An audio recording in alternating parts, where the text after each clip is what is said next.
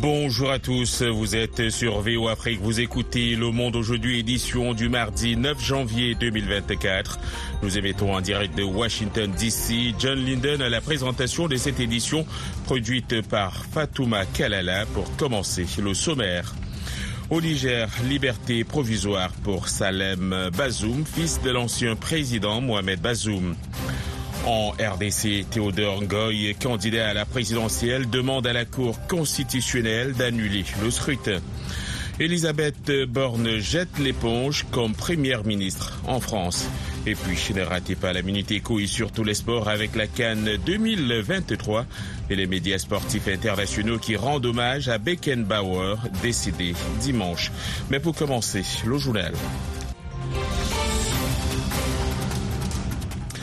Salem euh, Bazoum, le fils du président nigérien Mohamed Bazoum, renversé le 26 juillet par un coup d'État, a été remis en liberté provisoire hier lundi selon une décision du tribunal militaire de Niamey. On fait le point avec Eric Manirakiza. L'intéressé a bénéficié d'une liberté provisoire du juge d'instruction du tribunal militaire en date du 8 janvier 2024, indique le tribunal dans un document.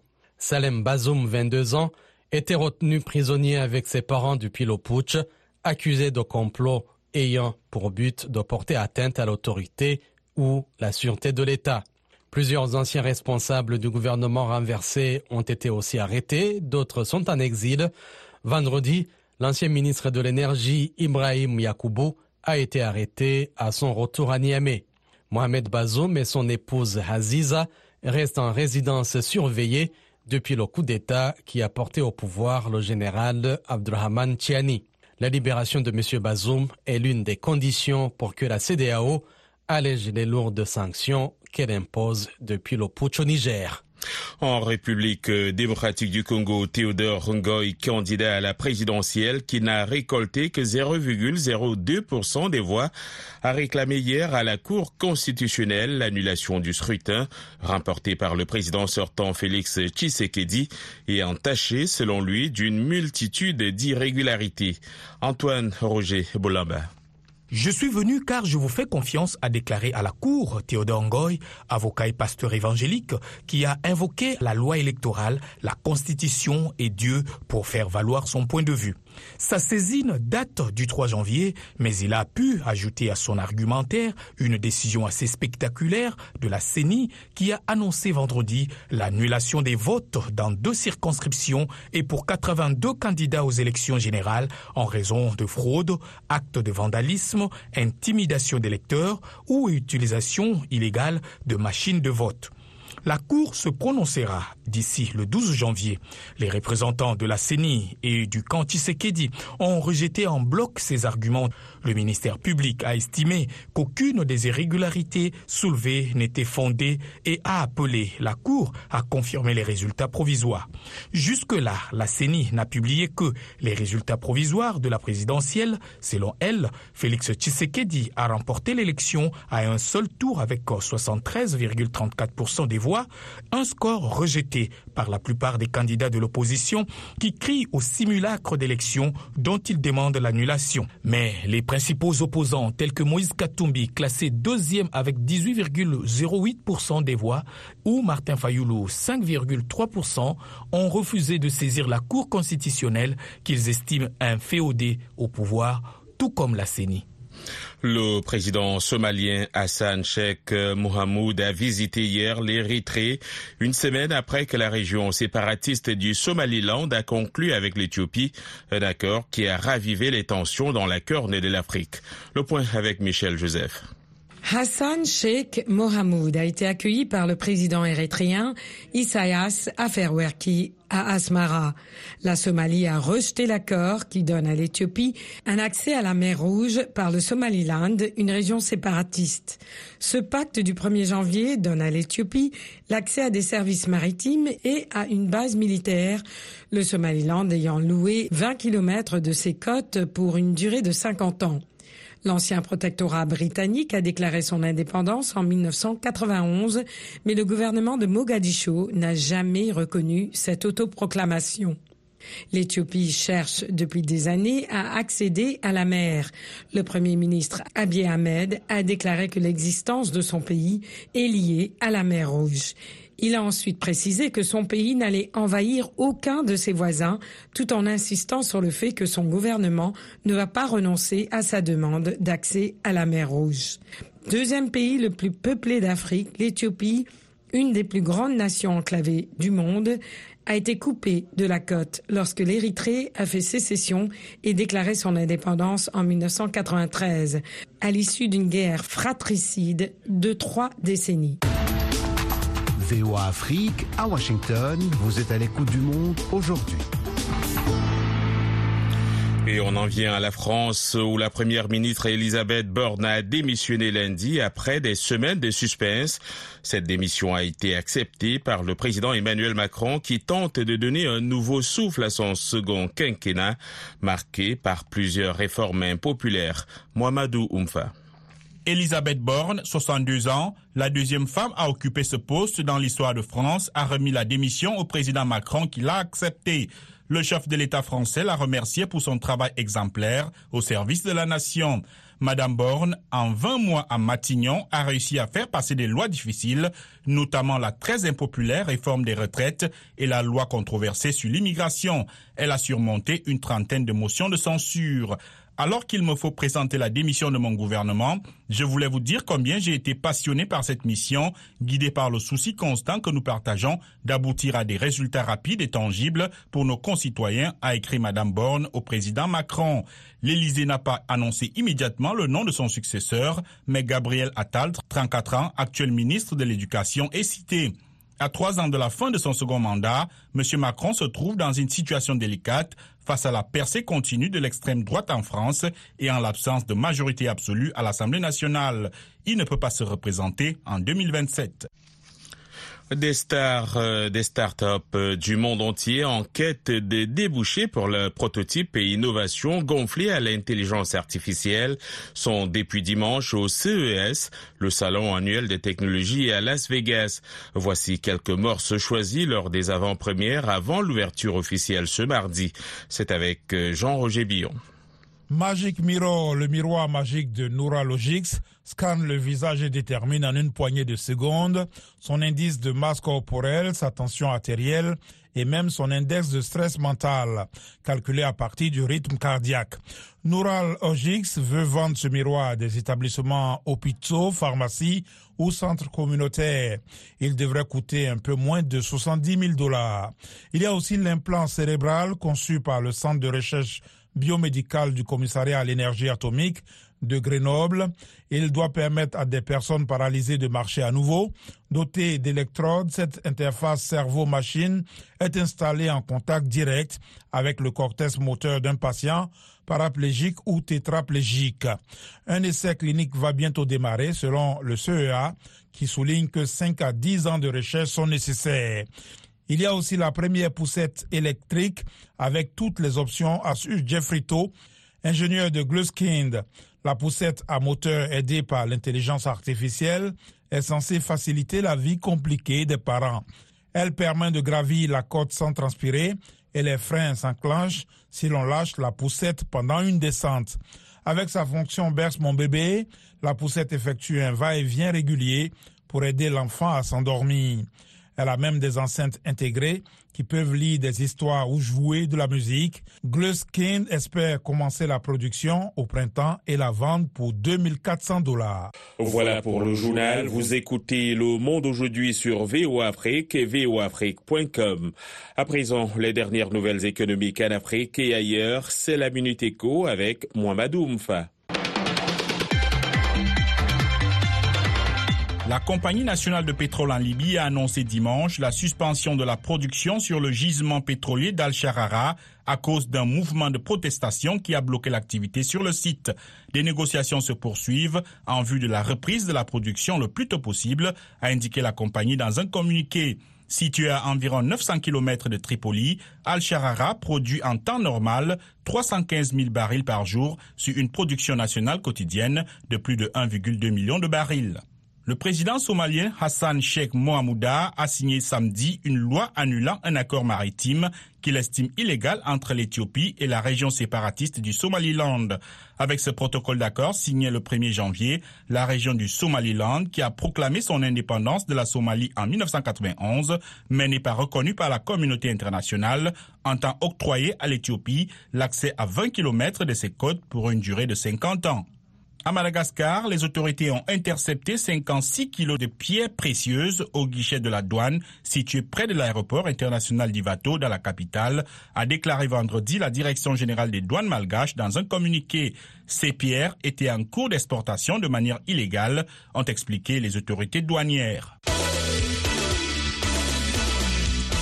Et nous accueillons Eric Manirakiza, c'est l'heure des sports. Bonjour Eric. Bonjour John. Nous parlons de la Cannes 2023 et nous faisons le tour d'horizon des groupes avec ce matin le groupe A où la Côte d'Ivoire est favorite. Parmi les grands favoris de la Coupe d'Afrique des Nations qu'elle organise du 13 janvier au 11 février, la Côte d'Ivoire est dans un groupe pas sa mesure avec l'inconstant Nigeria, la surprenante Guinée équatoriale et la plus modeste Guinée-Bissau. Depuis l'Égypte en 2006, plus aucune sélection ne s'est imposée à domicile, alors que les pays organisateurs avaient gagné 11 des 25 cannes précédentes. À ce titre, la Côte d'Ivoire aura la pression au stade Alassane Ouattara d'Abidjan. Les plus anciens n'ont pas oublié que les éléphants n'avaient même pas franchi le premier tour la première fois qu'ils ont reçu le tournoi en 1984. Et puis, une légende du football mondial nous quitte. Beckenbauer n'est plus. La presse internationale salue la marche de l'empereur, Eric. La marche de l'empereur, à l'image du quotidien français L'équipe, les médias sportifs internationaux ont rendu hommage au Kaiser Frank Beckenbauer, décédé dimanche à l'âge de 78 ans, consacrant lundi soir la une de leur site internet à sa photo mythique, le bras en écharpe, lors de la demi-finale de la Coupe du Monde de 1970 à Mexico contre l'Italie, l'une des images les plus célèbres de l'histoire du football.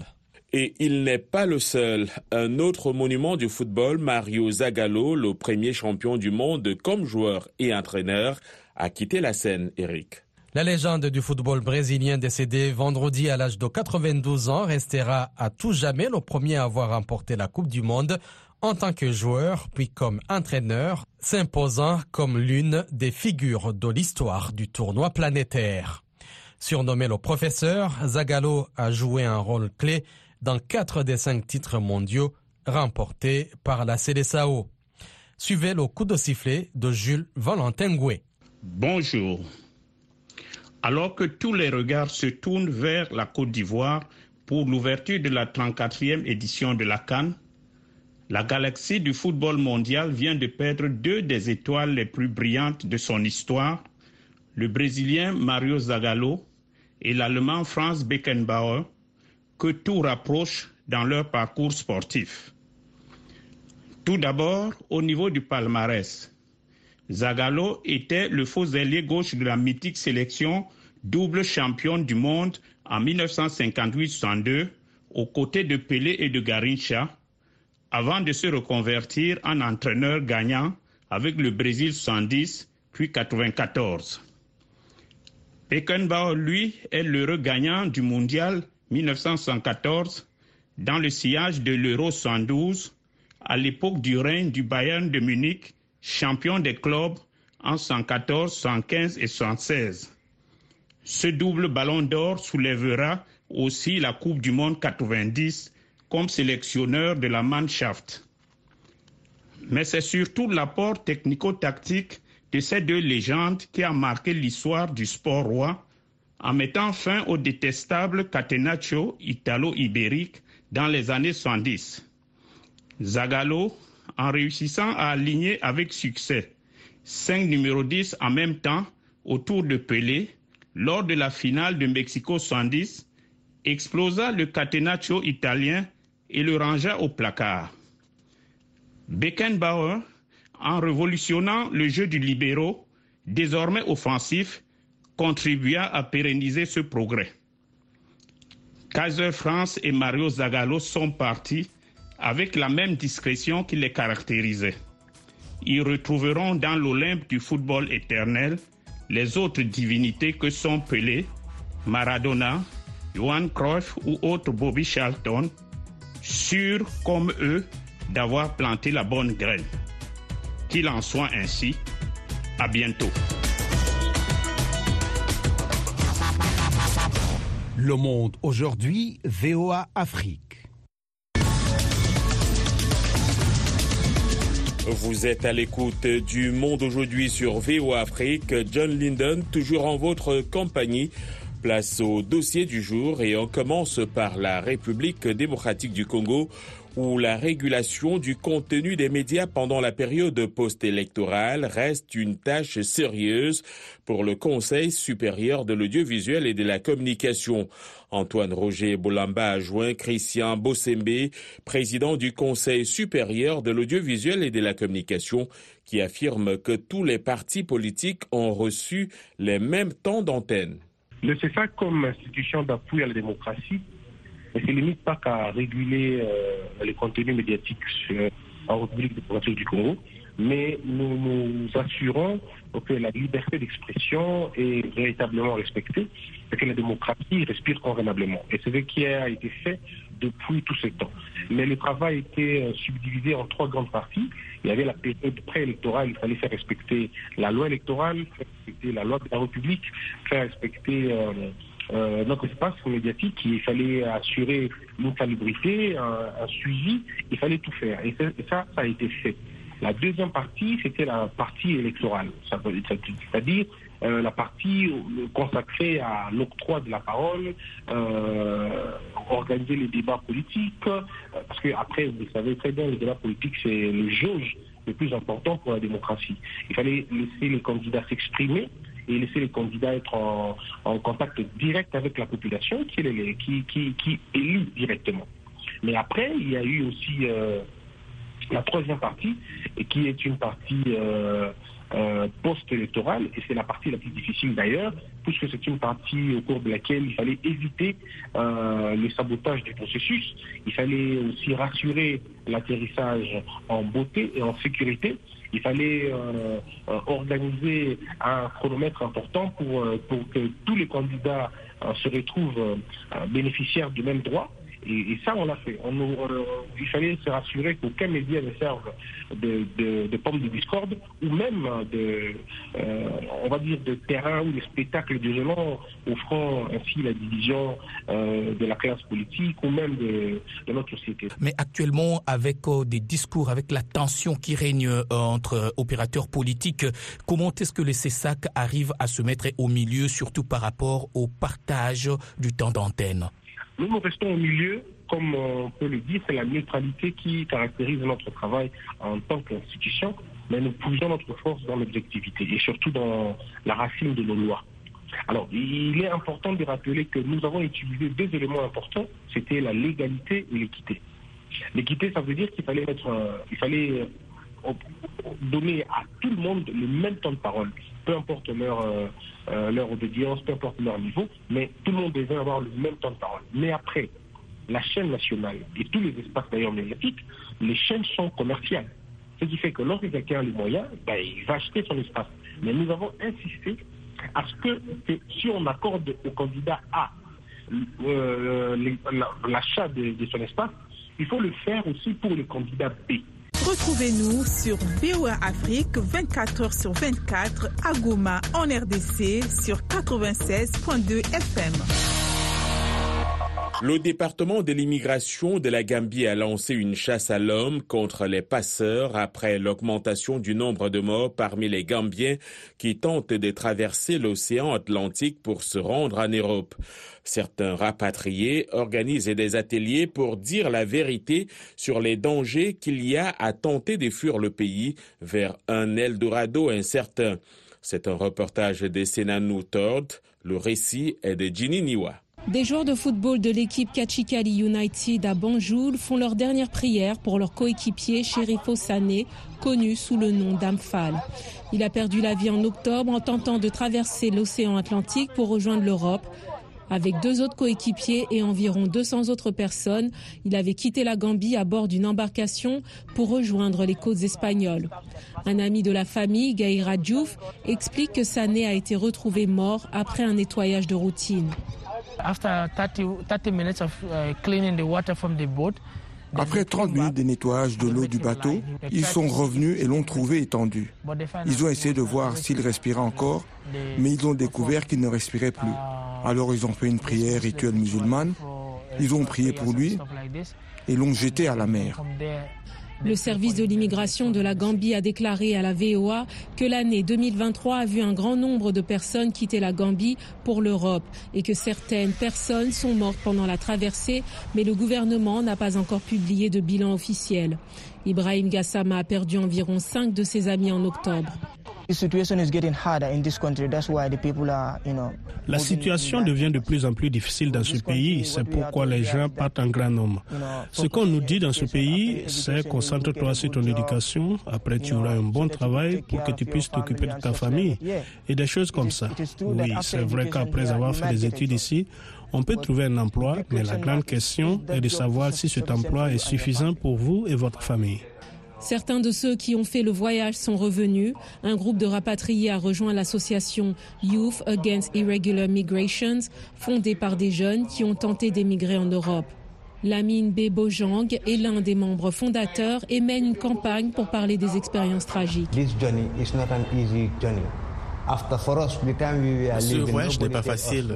Quand nous sommes partis, personne ne nous a dit ce qu'il y avait sur le chemin. Nous pensions qu'il s'agissait d'un plateau d'argent, alors nous avons simplement marché dessus et nous sommes partis. Nous avons donc décidé de dire qu'au moins, à notre retour, nous ferions du plaidoyer, nous sensibiliserons les gens, nous leur montrerions que ce n'est pas la bonne voie. Le groupe a déployé des ressources pour surveiller son littoral avec des patrouilles 24 heures sur 24 appelées Opération Zéro Départ. Il s'engage à traquer les passeurs qui profitent des routes migratoires clandestines et meurtrières. Retrouvez-nous sur VOA Afrique 24 heures sur 24 à Lomé sur 102.3 FM. Au Togo, les petits cours d'eau, les rivières et les ruisseaux sont en train de disparaître. Le phénomène est dû au déboisement des forêts galeries, la mise en culture des berges des cours d'eau, la transhumance et l'aridité du climat. Un projet pilote de reboisement des berges de ces cours d'eau est initié par les autorités togolaises en vue de leur régénération. De Lomé, le reportage de notre correspondant Kossi Oussou. Dans de nombreuses localités du Togo, les rivières, les ruisseaux et autres retenues d'eau disparaissent dans l'indifférence totale. Ils sont mentionnés sur la carte de l'hydrographie du pays, mais sur le terrain, ce sont des champs ou des habitations qui prennent leur place. C'est le constat fait par Yao Komi du ministère de l'Environnement et des Ressources forestières. Je vais prendre comme exemple la rivière Elia qui traverse le village de Sokome pour déboucher dans le lac. 就 go。Quand vous allez au niveau de cette rivière, vous allez voir que le cours d'eau n'existe plus pratiquement. C'est des champs de canne à sucre. Bref, le cours d'eau n'existe que sur la carte. Dans d'autres localités, vous allez voir le même phénomène. À la recherche d'une solution à ce problème, il a été initié un projet de reboisement des berges des cours d'eau dans une dizaine de localités dans la région maritime du pays. Dans les villages de Tonkuji et de Fidokui, l'expérience mise en œuvre par l'ONG Action des jeunes pour le développement intégral depuis 2020 fait tache d'huile. Sylvain Akati, le coordonnateur de AGD. Nous avons mis en terre des kayas, des milina et il a Gigantea. Aujourd'hui, il y a de l'eau dans la rivière et les espèces aquatiques sont revenues. Les oiseaux migrateurs qui n'étaient pas là sont revenus. Vous avez vu les tortues, les reptiles qui commencent par s'installer. Donc nous, nous sommes très fiers tout simplement. 45 000 plants ont été mis en terre le long des berges de la rivière rivière Zio qui traverse ces villages. Et si Azugo a participé au reboisement et apprécie les bienfaits de ce projet. Le travail réalisé par l'ONG Agedi et Waka est extraordinaire. Nous avons participé au reboisement des berges de la rivière et depuis elle ne tarit plus. Nous avons de l'eau en permanence. Cela nous aide à faire nos travaux de maraîchage et de subvenir aux besoins de nos familles. La conservation des écosystèmes à haute valeur de biodiversité est une composante du grand projet d'investissement de résilience des zones côtières en Afrique de l'Ouest, WACA, qui a l'ambition d'apporter une solution durable à l'ensemble de ces problèmes environnementaux. Adou Rahim, le coordonnateur national du projet WACA. Vous avez la problématique sur laquelle le projet s'est fondé, sur les problèmes d'érosion côtière, d'inondation, ainsi de suite, avec euh, toute la désolation que cela a apporté aux populations. Aujourd'hui, on se dit que le gouvernement vivrait parce que les actions que nous avons déjà entreprises nous permettent de dire qu'il a fallu le projet WACA pour que vous puissiez venir à bout de ces questions aujourd'hui. Initialement, le projet devrait s'achever fin 2023, mais compte tenu des impacts positifs sur les populations bénéficiaires, les autorités ont décidé de le prolonger jusqu'en 2026. Kossi Lomé, VOA Afrique. Abidjan, Côte d'Ivoire, 99 FM, VOA Afrique, 24 h sur 24. Le patron de la diplomatie américaine était en Israël lundi pour tenter d'obtenir une désescalade de la guerre dans la bande de Gaza et empêcher sa contagion au Liban. Anthony Blinken est en tournée dans la région pour la quatrième fois depuis le début en octobre dernier des combats entre l'État hébreu et le Hamas palestinien. En Arabie saoudite, hier après-midi, le secrétaire d'État américain a rencontré le prince héritier Mohamed Ben Salman. D'autres détails avec Véronique Abalderas Iglesias de la VOA. Son reportage est relaté par Michel Joseph.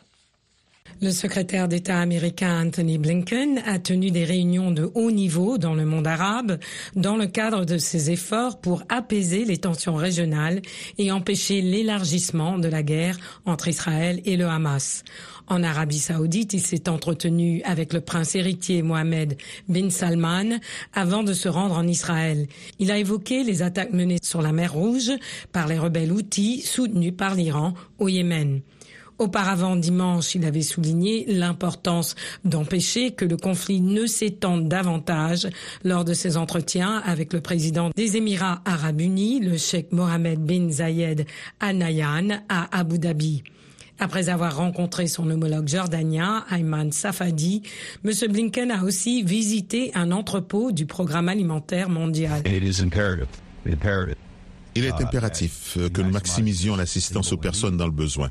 Non seulement nous l'acheminons vers Gaza et à l'intérieur de Gaza, mais une fois qu'elle est à Gaza, elle doit pouvoir être distribuée efficacement aux personnes qui en ont besoin partout dans la bande de Gaza. Nous y travaillerons également dans les jours à venir. Le diplomate américain s'est également rendu au Qatar et s'est entretenu avec le Premier ministre Mohamed bin Abdulrahman Al Thani. Lors de leur conférence de presse commune, M. Blinken a rejeté les récentes déclarations de certains membres du cabinet israélien appelant à la réinstallation forcée des Palestiniens en dehors de Gaza. Ces déclarations sont irresponsables. Elles sont incendiaires et ne font que rendre plus difficile la sécurisation d'une future bande de Gaza dirigée par les Palestiniens, où le Hamas n'aurait plus le contrôle et où les groupes terroristes ne seraient plus en mesure de menacer la sécurité d'Israël. L'expulsion des Palestiniens de la bande de Gaza n'est pas la position officielle de l'État hébreu, a précisé le président israélien Isaac Herzog lors de son passage à l'émission Meet the Press de la chaîne NBC. Dans un cabinet de 30 ministres, qui n'est pas un cabinet de sécurité, un ministre peut dire ce qu'il veut. Cela ne me plaît peut-être pas, mais c'est la politique israélienne. Mais en réalité, je dis carrément, officiellement et sans équivoque, que ce n'est pas la position israélienne. La guerre actuelle ne prendra pas fin tant que ses objectifs n'auront pas été atteints, a réaffirmé le Premier ministre israélien Benjamin Netanyahou. L'élimination du Hamas, le retour de tous nos otages et la promesse que Gaza ne va plus constituer une menace pour Israël. Anthony Blinken était attendu ce lundi en Israël pour tenter d'obtenir une désescalade et empêcher la contagion au Liban. Le commandant Wissam Hassan Tawil, le plus haut responsable militaire du Hamas, a été tué ce lundi à une dizaine de kilomètres de la frontière avec Israël. Il s'agit du deuxième assassinat retentissant au Liban depuis la semaine dernière. Une frappe dans un bastion du Hezbollah à Beyrouth a tué mardi le chef adjoint du Hamas, Saleh al-Harouri, ce qui ne va certainement pas calmer les tensions dans la région. Le Monde aujourd'hui, fin de cette édition réalisée avec la contribution de toute la rédaction. Présentation John Lindon, production Fatouma